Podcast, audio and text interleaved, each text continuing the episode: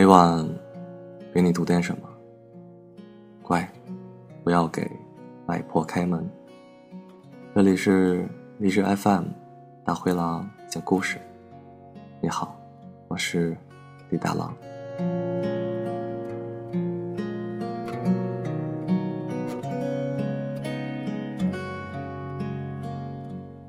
今晚读的文章叫做《角落人》，作者易小树。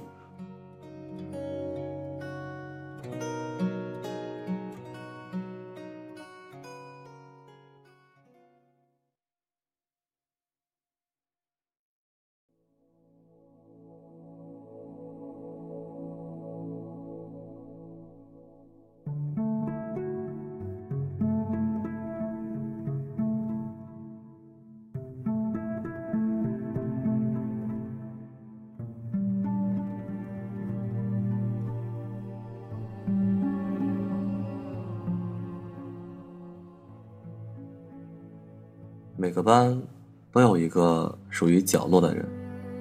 三班的角落突然多了一个叫小敏的女生。据说文理分科时，她父母和老师商量，觉得她理科比较好，带她做主选理科，她不肯，沟通无果，心一横，直接搬了课桌就来了文科。这不请自来的行为，迅速让她成为了大家讨论的焦点。她两耳不闻，低着头，倔强的。坐在教室最偏僻的角落，反正他赢了。他听柴静的夜色温柔，头发也学他清汤挂面，不太说话，也不交朋友，一个人去食堂，一个人回家，男生追他，也不太搭理，好像这些都跟他无关。三班班长叫小哲，干净又俊朗的男生。有天他下课，看见小哲和其他男生说笑。看得出神，同桌问他：“你怎么盯着他看？”他毫不掩饰的回答：“因为我喜欢他。”那个年代，女生先开口的很少。他开始给他写信，每一封都很长。他文笔很好，否则枯燥的高三也无法写出那么多并不重复的内容。但小哲依然嘻嘻哈哈，看了信也回信，但顾左右而言他，好像。并不曾感受到他心里的炙热，他不管，继续写。这种单恋慢慢变成了习惯，直到有天小哲下晚自习后主动跟他说：“今晚我送你回家吧。”他甚至有些惊愕。晚上十点多，他送他到他家楼下，一路上几乎没说话。他说：“你上去吧。”他说：“你今天只是送送我吗？”他说：“嗯，不是，想问我有什么值得你喜欢的。”他说：“我高一就喜欢你了，我根本不喜欢文科，但我要和你一个班。”他有点愕然，但也淡定，说：“我很感动，试过去喜欢你，但我觉得还是做朋友吧。”他不伤心，点点头说。也行，然后他上楼了。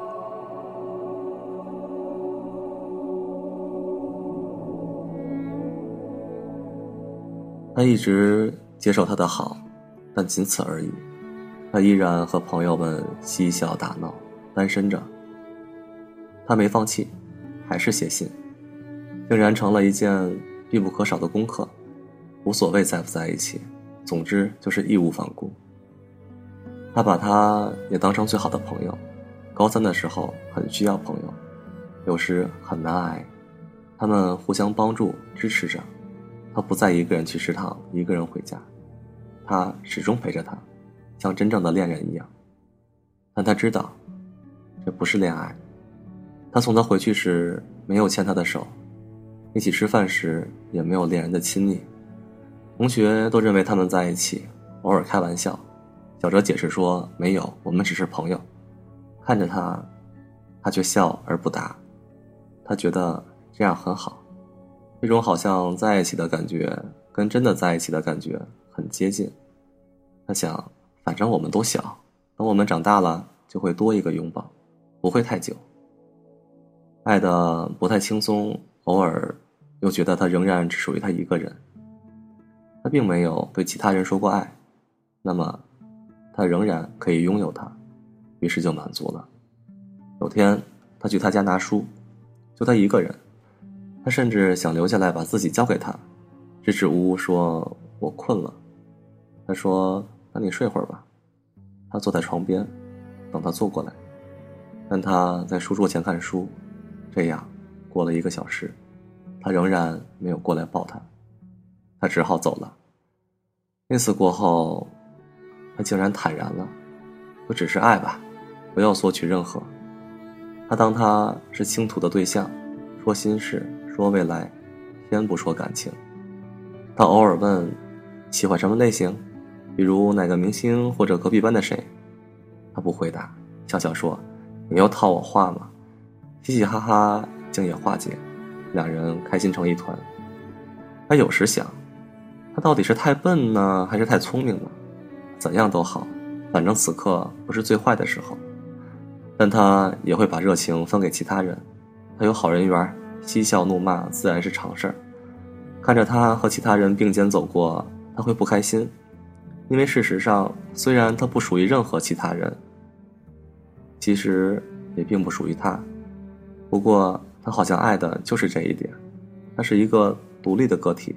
不属于任何人，他是自由自在的存在，仿佛永远也不会属于他。还是很累，很累，偶尔会觉得撑不下去。高考前一个月，他努力克制不朝他的座位看，每看一眼，心就会撕裂好几遍。他不记得是如何度过那个时期的，因为那是他们相处在。同一个空间里的最后的日子，他甚至有点绝望的感觉，期望那么难挨的高三能无限延长，哪怕一直是压抑又痛苦的，也想继续下去。但任何相遇都会结束。他考上了北京，他没有。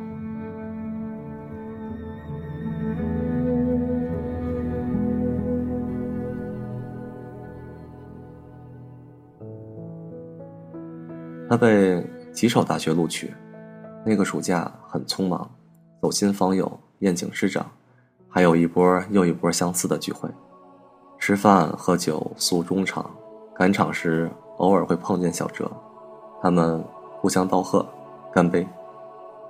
他说：“你是我一辈子的好朋友，可惜大学隔得远啊。”他很心痛，转头就掉了眼泪。因为觉得他说的随意又草率，而且他说完又和其他人搭肩，说着不痛不痒的笑话，有什么办法呢？他不爱他，他宁愿选择在人群中穿梭来去，和每一个人拥抱大笑，也不愿意选择他。去学校报名前一周，全班聚了一次，大家在 KTV 唱《爱的代价》，感人又振奋。他在他耳边说。我们出去走走好吗？他一愣，想了想，说：“好的。”他们一前一后下楼。凌晨的夜晚很清凉。他突然哭了。他说：“我真的很爱你，你就当可怜可怜我好吗？”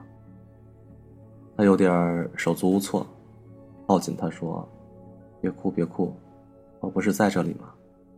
只是……”为什么我们一定要相爱呢？为什么要可怜你呢？你是这么优秀的女孩，你那么趾高气扬的从理科班搬过来，我佩服你呢。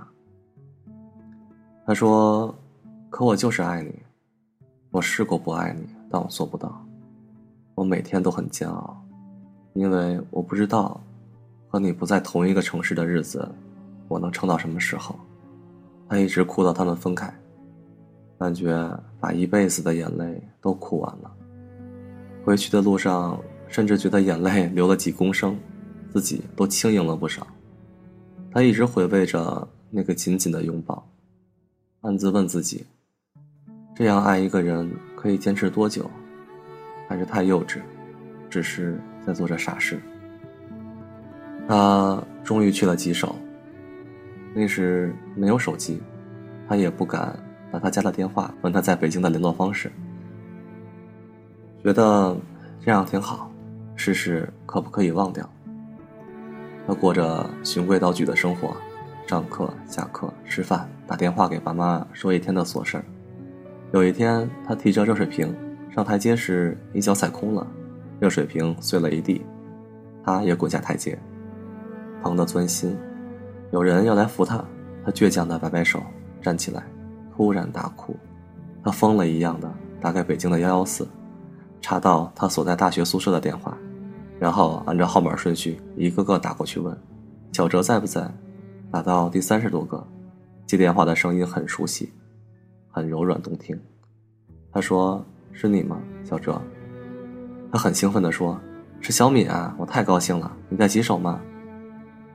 他想也没想，脱口而出：“对，但我后天到北京。”他说：“好啊，你来了打我宿舍电话。后天周末没课，我哪儿也不去，等你过来。”他有种奔往希望的感觉，总算要见到了。他迅速整理行李。不顾腿上还流着血，打了个车去火车站，买了票，离出发还有五个小时，他不敢离开，怕一会儿堵车回来赶不上，就呆呆的坐在候车大厅，看着干燥的面包，喝着劣质矿泉水。他不知道自己到底在做什么，是马上要见到他了吗？他还记得分开前那个用力的拥抱吗？那个拥抱很刻骨。他有时闭着眼睛，仿佛那个拥抱刚刚结束，张开眼睛却不见他在面前。火车到了，他坐了三十个小时，终于到了北京。不知道是哪来的勇气，小小个子拖着行李就这样来了。在西站，有点不知何去何从，甚至不敢去他的学校，怕见到他带着女朋友来接他。连哭的机会也不给他，那怎么办？他在学校的门口接到他，他一个人。他说：“我先带你去招待所吧。”他并没有马上递行李，而是紧张的问：“你女友呢？”他愣了一下：“女友？我没有啊。”他突然就笑出声了，那种美妙的错觉又来了。他分明觉得自己就是他的女友，千里迢迢来探望男友，这种错觉。很美好，尽管他们没有拥抱亲吻，尽管他知道是在骗自己，但仍然觉得这三十多个小时那么值得，换来一种忧伤，却又让人无比兴奋的错觉。但吃完饭，他突然问：“你来北京干嘛？”他顺应着自己的错觉，甜蜜地说：“为了你啊，总算找到你了，所以马不停蹄就来北京看你，有没有觉得很幸福？”他的笑容突然僵硬了。你怎么了？我是不是说错什么了？他说：“你还是那样啊，为什么就得喜欢我呢？你何必这样跟我作对？”他倔强的说：“没什么，我自己要来的，因为想你了，就这么一个原因。我爱你。”他说：“但我不爱你。我记得跟你说过的，我不爱你。你很好，什么都很好。”但跟我没有关系，我跟你在一起很开心，但不是非得做恋人，对不对？你坐三十几个小时火车来到这里，你是要怎样？要我配合你也投桃报李的坐火车去棘手吗？我做不到，因为我不爱你，听到了吗，小米？我根本不爱你，从一开始到现在，从来没爱过。他们彼此静默了几分钟，很意外，他并没有哭，又过了好一会儿。小敏慢慢的说：“没关系，这也并不影响我爱你啊，你也不必生气。我想做什么我就做了。几年前我从理科搬到文科，几年后我从吉首彻夜坐到北京，这都是我想做的。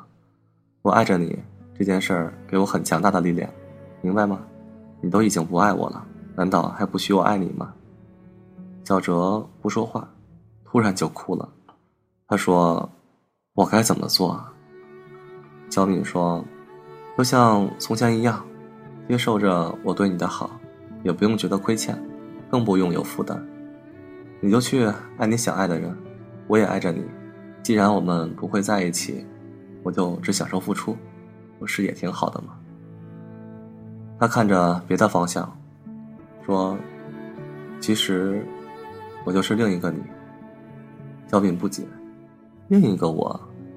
小哲说：“对，另一个傻到无法回头的你。”他继续说：“我不爱你，不是因为你不够好，而是我不爱你们，明白了吗？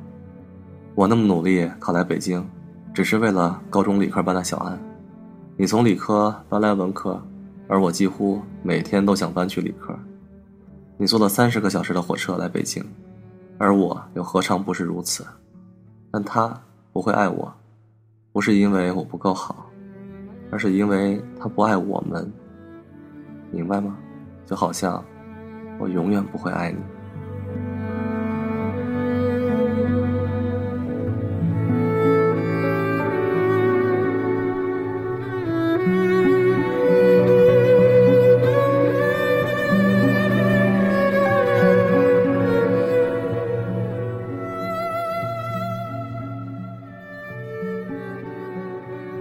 好多年过去，他没有联络他。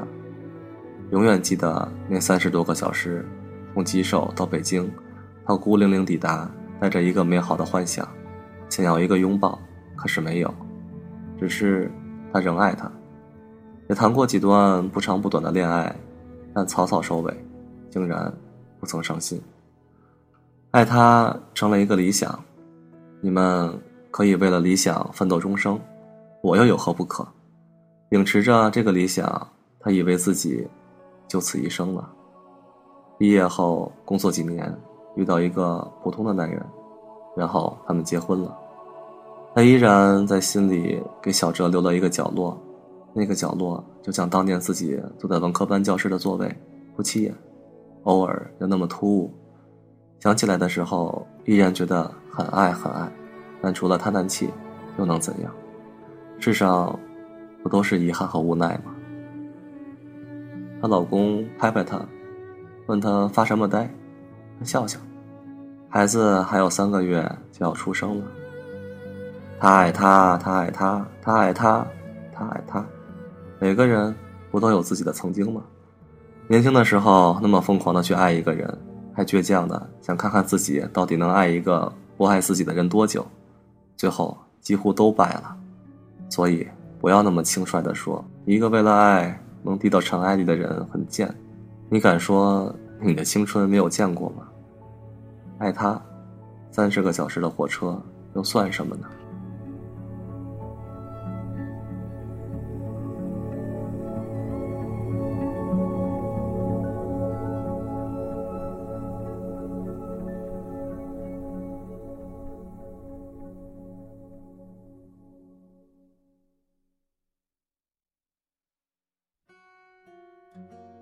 每晚给你读点什么？乖，不要给外婆开门。这里是大灰狼讲故事，我是李大狼。好了，就到这儿，晚安。